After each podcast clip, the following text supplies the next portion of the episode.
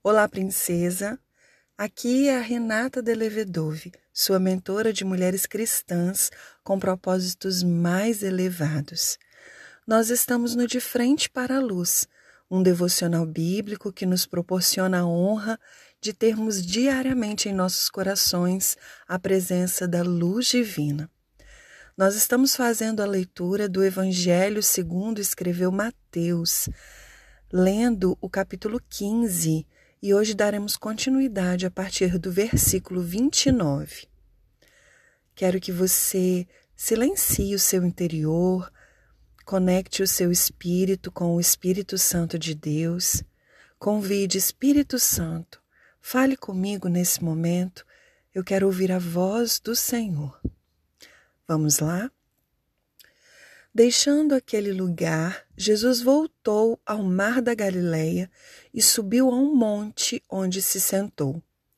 Uma grande multidão veio e colocou diante dele aleijados, cegos, paralíticos, mudos e muitos outros. E ele curou a todos.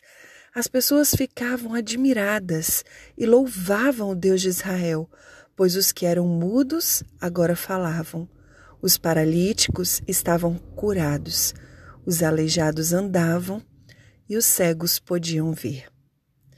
Então Jesus chamou seus discípulos e disse: Tenho compaixão dessa gente. Estão aqui comigo há três dias e não têm mais nada para comer. Se eu os mandar embora com fome, podem desmaiar no caminho. Os discípulos disseram: Onde conseguiremos comida suficiente para tamanha multidão nesse lugar deserto? Jesus respondeu: Quantos pães vocês têm? Sete, e alguns peixinhos, responderam eles. Então Jesus mandou todo o povo sentar-se no chão. Tomou sete pães e os peixes, agradeceu a Deus e os partiu em pedaços.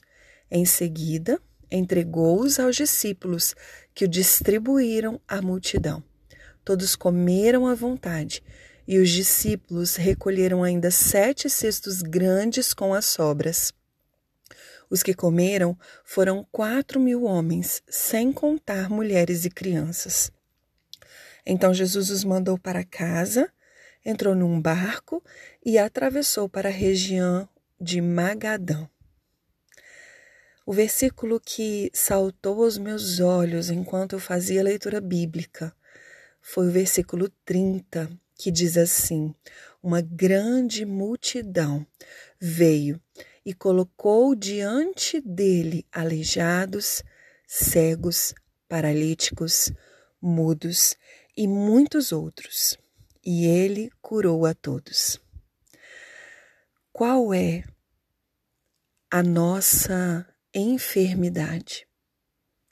Aqui a Bíblia registra que a multidão veio e colocou diante de Jesus uma sorte diferenciada de pessoas que precisavam de Jesus, que precisavam do toque de Jesus na vida delas.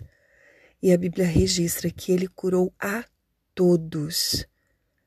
Isso me faz refletir que não importa o problema que eu esteja atravessando nesse momento, não importa qual seja a categoria, se é que podemos dizer assim, da minha luta.